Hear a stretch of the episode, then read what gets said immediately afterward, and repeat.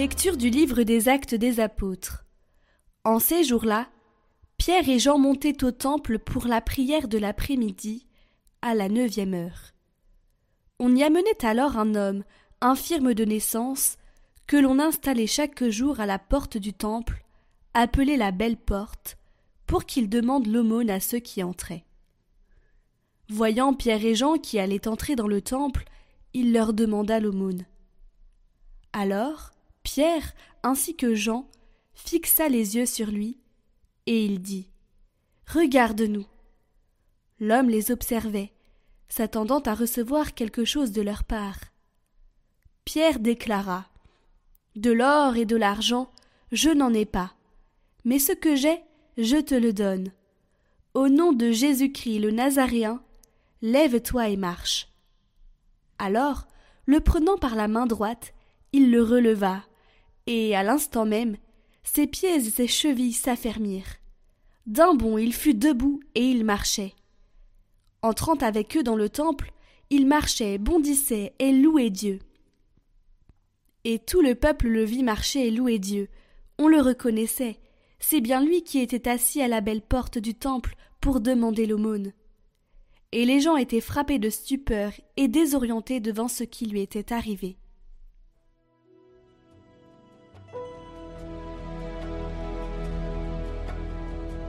Joie pour les cœurs qui cherchent Dieu. Rendez grâce au Seigneur, proclamez son nom. Annoncez parmi les peuples ses hauts faits. Chantez et jouez pour lui. Redites sans fin ses merveilles. Glorifiez-vous de son nom très saint. Joie pour les cœurs qui cherchent Dieu. Cherchez le Seigneur et sa puissance. Recherchez sans trêve sa face. Vous, la race d'Abraham, son serviteur, les fils de Jacob qu'il a choisis. Le Seigneur, c'est lui notre Dieu, ses jugements font loi pour l'univers.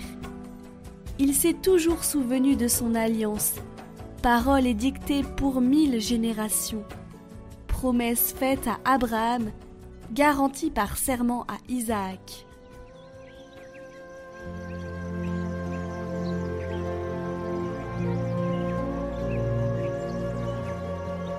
Évangile de Jésus-Christ selon Saint Luc.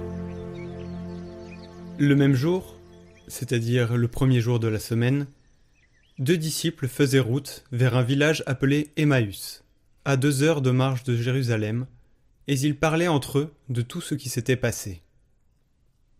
Or, tandis qu'ils s'entretenaient et s'interrogeaient, Jésus lui-même s'approcha, et il marchait avec eux. Mais leurs yeux étaient empêchés de le reconnaître. Jésus leur dit De quoi discutez-vous en marchant? Alors ils s'arrêtèrent, tout tristes.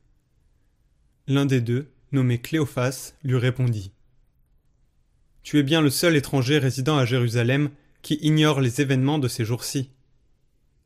Il leur dit Quels événements? Ils lui répondirent Ce qui est arrivé à Jésus de Nazareth, cet homme qui était un prophète puissant par ses actes et ses paroles, devant Dieu et devant tout le peuple, comment les grands prêtres et nos chefs l'ont livré, ils l'ont fait condamner à mort, et ils l'ont crucifié. Nous, nous espérions que c'était lui qui allait délivrer Israël. Mais avec tout cela, voici déjà le troisième jour qui passe depuis que c'est arrivé. À vrai dire, des femmes de notre groupe nous ont remplis de stupeur. Quand dès l'aurore elles sont allées au tombeau, elles n'ont pas trouvé son corps. Elles sont venues nous dire qu'elles avaient même eu une vision, des anges qui disaient qu'il est vivant. Quelques-uns de nos compagnons sont allés au tombeau, et ils ont trouvé les choses comme les femmes l'avaient dit. Mais lui, ils ne l'ont pas vu. Il leur dit alors Esprit sans intelligence, comme votre cœur est lent à croire tout ce que les prophètes ont dit, ne fallait-il pas que le Christ souffrit cela pour entrer dans sa gloire? Et Parlant de Moïse et de tous les prophètes, il leur interpréta dans toute l'Écriture ce qui le concernait. Quand ils s'approchèrent du village où ils se rendaient, Jésus fit semblant d'aller plus loin, mais ils s'efforcèrent de le retenir. Reste avec nous, car le soir approche et déjà le jour baisse. Il entra donc pour rester avec eux. Quand il fut à table avec eux, Ayant pris le pain, il prononça la bénédiction, et, l'ayant rompu, il le leur donna. Alors leurs yeux s'ouvrirent, et ils le reconnurent. Mais il disparut à leur regard. Ils se dirent l'un à l'autre. Notre cœur n'était-il pas brûlant en nous, tandis qu'il nous parlait sur la route et nous ouvrait les Écritures? À l'instant même, ils se levèrent et retournèrent à Jérusalem. Ils y trouvèrent réunis les onze apôtres et leurs compagnons, qui leur dirent Le Seigneur est réellement ressuscité. Il est apparu à Simon-Pierre. À leur tour, ils racontaient ce qui s'était passé sur la route et comment le Seigneur s'était fait reconnaître par eux à la fraction du pain.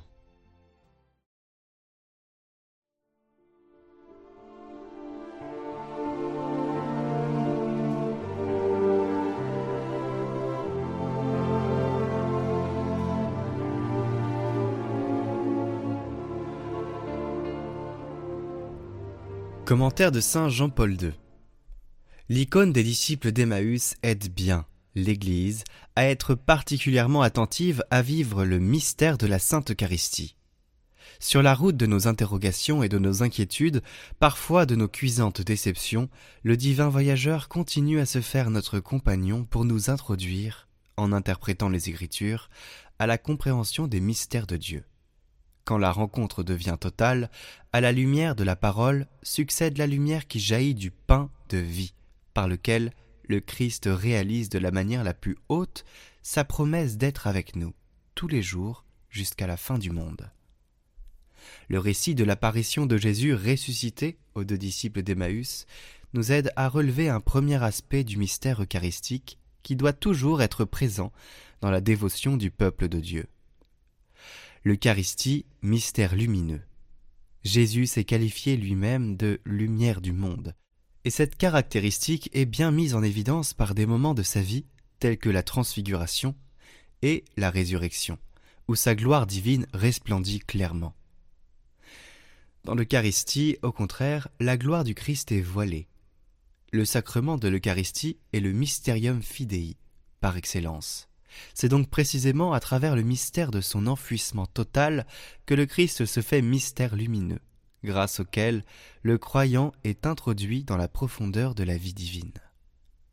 L'Eucharistie est lumière avant tout parce que à chaque messe, la liturgie de la parole de Dieu précède la liturgie eucharistique.